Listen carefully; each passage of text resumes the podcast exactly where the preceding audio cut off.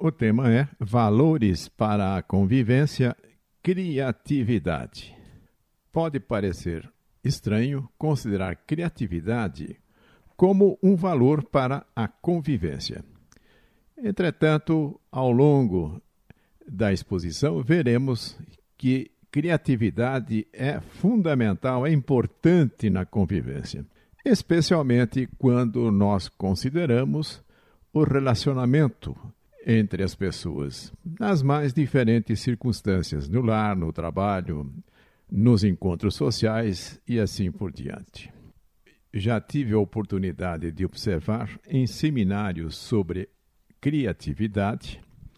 O palestrante pergunta às pessoas ali presentes quem gostaria de ser criativo. E todos levantam a mão. O que é interessante é que, se todos levantam a mão, querendo ser criativos, estão declarando não serem criativos. Entretanto, essa não é a realidade. Todos nós somos criativos. E quando solicitados a imaginar a criatividade em coisas simples que tenham realizado, como organizar um passeio, arrumar uma mesa para o jantar e outras coisas dessa natureza, todos conseguem identificar criatividade no que fizeram. Portanto, a criatividade é algo que está presente em todos. A questão mais relevante é, portanto, não ser criativo, e sim aumentar a capacidade de ser criativo. Consultemos agora o livro Valores para a Convivência para identificar a contribuição de Steve Pujol e Pons e Inês dos Gonzalez, autores do livro, sobre a criatividade. Começam por perguntar o que é criatividade? e responde: A criatividade é a capacidade de criar, de fazer algo a partir do nada. Ainda que este seja um atributo divino, naturalmente aqui não lhe damos esse sentido transcendente. Neste caso, lhe damos um significado que se aproxima da capacidade de produzir uma coisa nova, da capacidade humana de conseguir resultados mentais de qualquer ordem, essencialmente novos e anteriormente desconhecidos, da capacidade de imaginar soluções novas para os problemas que nos são apresentados, capacidade de surpreender aos demais com o inesperado e o imprevisível, capacidade de obter novos produtos com elementos que outros descartaram e da capacidade de não se dar nunca por satisfeito com o que os outros já disseram ou fizeram. Capacidade pela qual uma pessoa ou grupo elabora um produto novo e original, adaptado às condições e à finalidade da situação. Como já ressaltei, todos somos criativos. E vamos encontrar reforço para esta afirmativa no que dizem Esteve e Inês. Ainda que existam pessoas dotadas de grande criatividade, somos todos criativos em maior ou menor grau. Por isso, os educadores devem aproveitar e desenvolver a capacidade natural de criação das crianças. As pessoas muito criativas apresentam traços psicológicos que devemos levar em consideração. Se os ensinarmos a cultivar este valor, estaremos lhe dando uma ferramenta de grande importância para o presente e para o futuro. A criatividade proporciona maior flexibilidade ante os problemas cotidianos, estímulo para atividade e motivação eficaz para combater o tédio. A criatividade abre horizontes, faz a vida mais útil e mais bonita tira a vulgaridade da experiência cotidiana, proporciona ilusão constante e nos dá grandes alegrias. As pessoas muito criativas apresentam traços psicológicos que devemos levar em consideração. Gostam da complexidade, mesmo sua forma de ser é mais rebuscada. São mais independentes e sem julgamento, têm pontos de vista muito pessoais têm uma atitude crítica mais aguda, são menos submissos mentalmente. São mais dominantes, sua iniciativa os coloca diante dos demais. Eles mesmos apreciam suas qualidades. Sua autoestima é boa, sabem como se sair bem ante os problemas. Adoram repensar conceitos e objetos, têm iniciativa, possuem capacidade de concentração. Às vezes, isso lhes confere um ar de gênio distraído.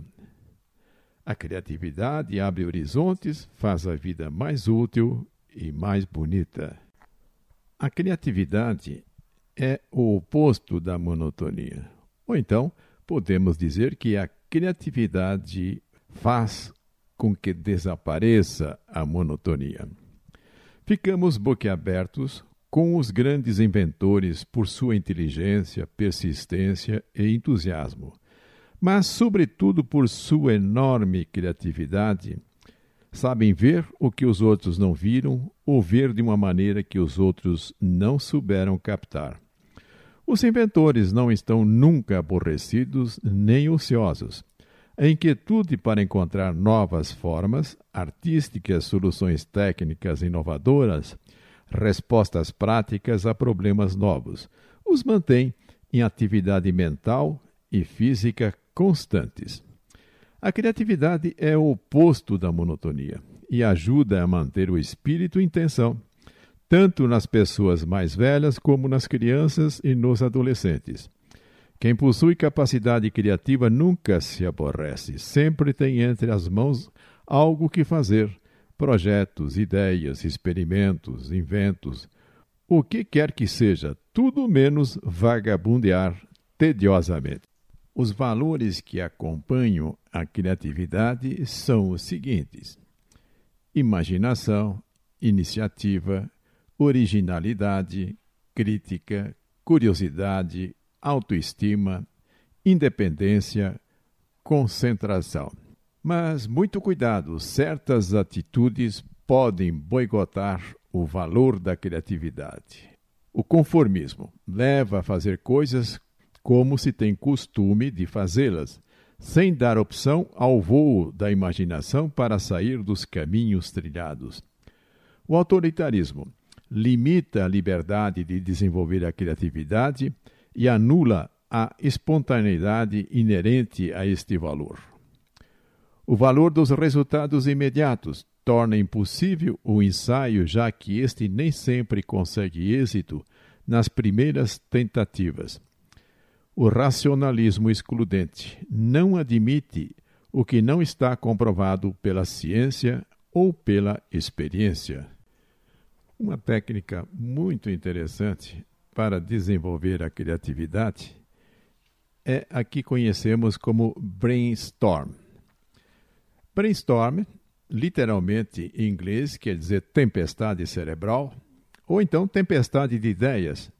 É mais que uma técnica, é uma atividade desenvolvida para explorar a potencialidade criativa de um indivíduo ou de um grupo, colocando-a a serviço de objetivos pré-determinados. E no livro Valores para a Convivência, nós encontramos essa ideia de uma forma curiosa, com a denominação de chuva de ideias. Consiste em supor uma situação e deixar a imaginação fluir pelas possíveis propostas. Quanto mais, melhor. Podemos tomar nota de todas elas e obteremos uma lista francamente curiosa e criativa.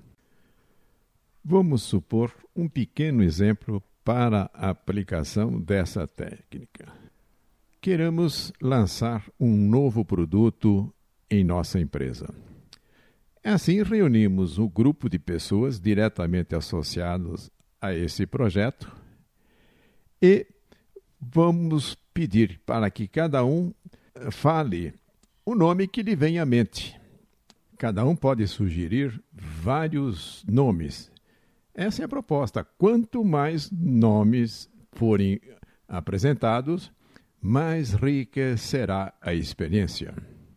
E esses nomes vão sendo anotados seguidamente, porém com o cuidado que não haja nenhuma crítica, nenhum julgamento. Deve-se evitar, e muitas vezes pode parecer que as ideias que vão surgindo possam ser bobas, mas esta é a regra. Cada um vai dizendo o nome que lhe vem à mente sem qualquer tipo de restrição. Atrasando ou adiando o julgamento, é dada a hipótese de se gerarem muitas ideias antes de se decidir por uma.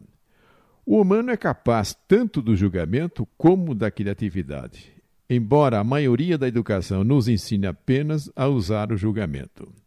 Nós apressamos o julgamento. Quando praticamos o atraso do julgamento, permitimos-nos usar a nossa mente criativa para gerar ideias sem a julgar.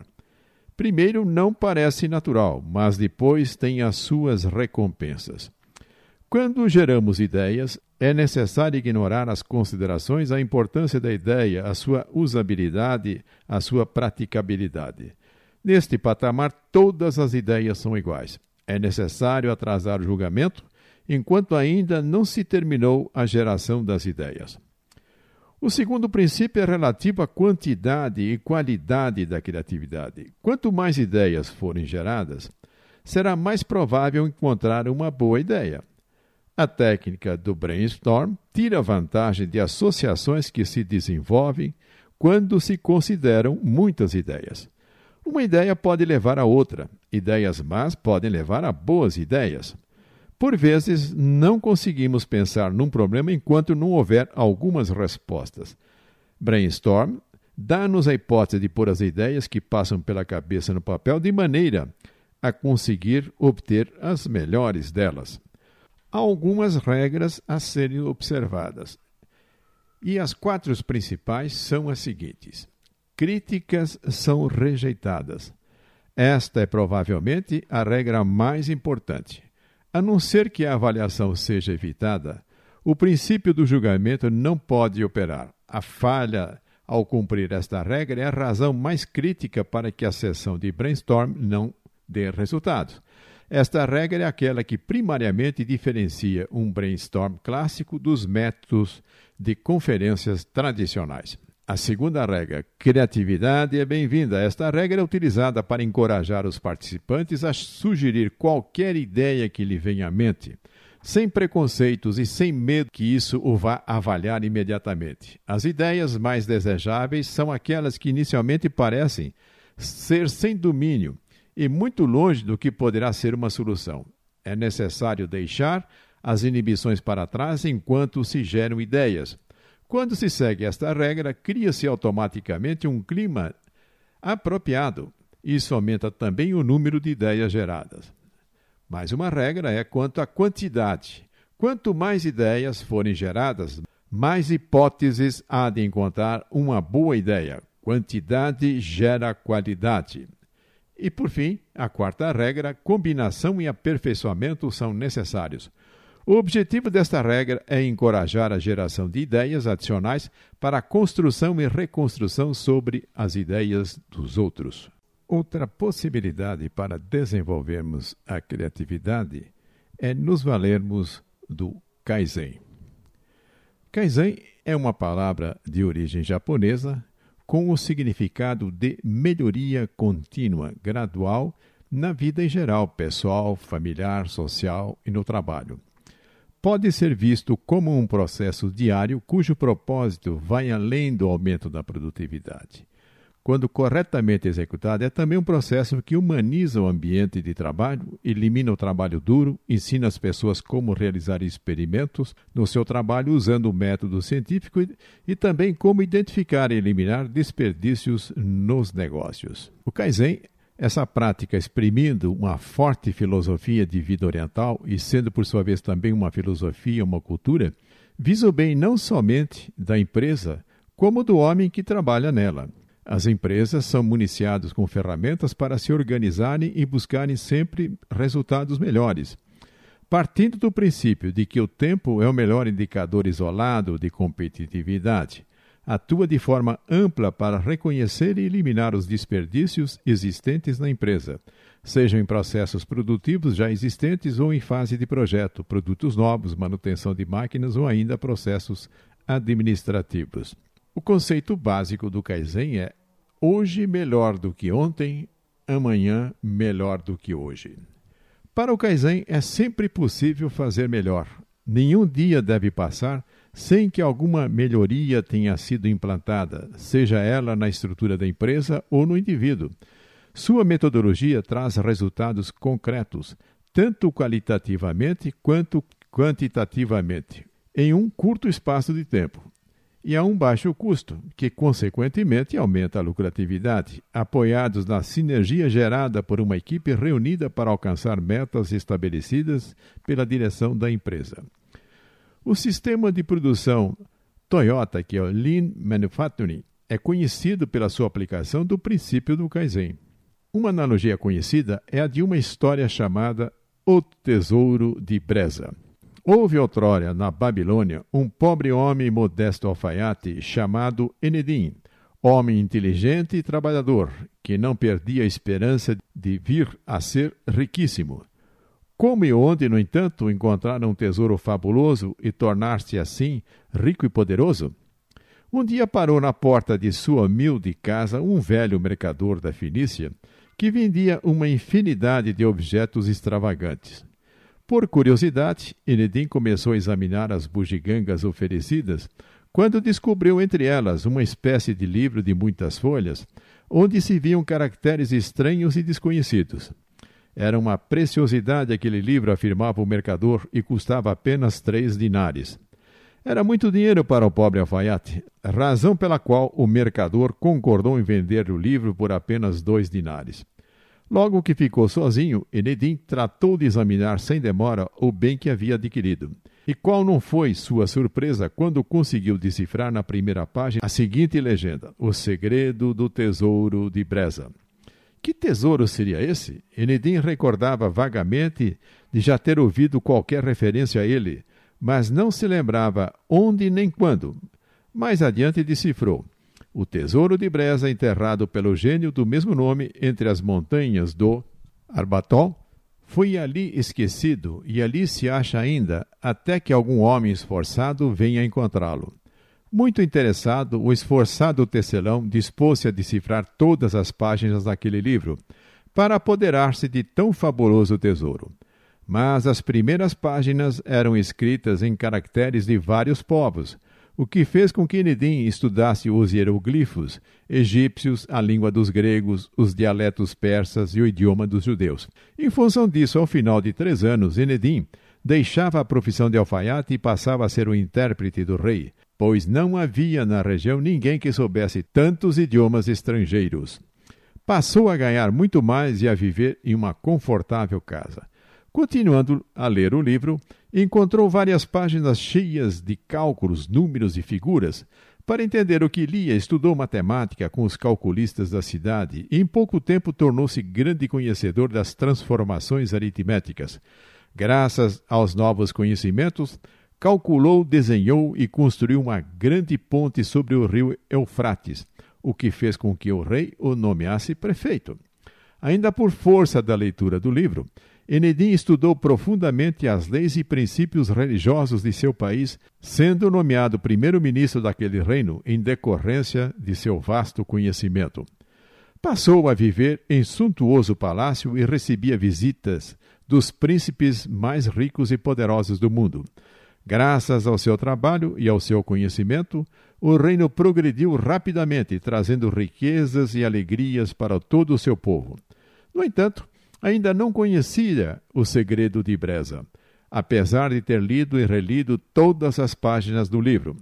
Certa vez, então, teve a oportunidade de questionar um venerando sacerdote a respeito daquele mistério que, sorrindo, esclareceu. O tesouro de Breza já está em seu poder pois graças ao livro você adquiriu grande saber, que lhe proporcionou os invejáveis bens que possui. Afinal, Breza significa saber. Com estudo e trabalho pode o homem conquistar tesouros inimagináveis. O tesouro de Breza é o saber, que qualquer homem esforçado pode alcançar, por meio dos bons livros que possibilitam tesouros encantados àqueles que se dedicam aos estudos com amor e tenacidade. E por que não dizer, aqueles que se aplicam a desenvolver a sua criatividade.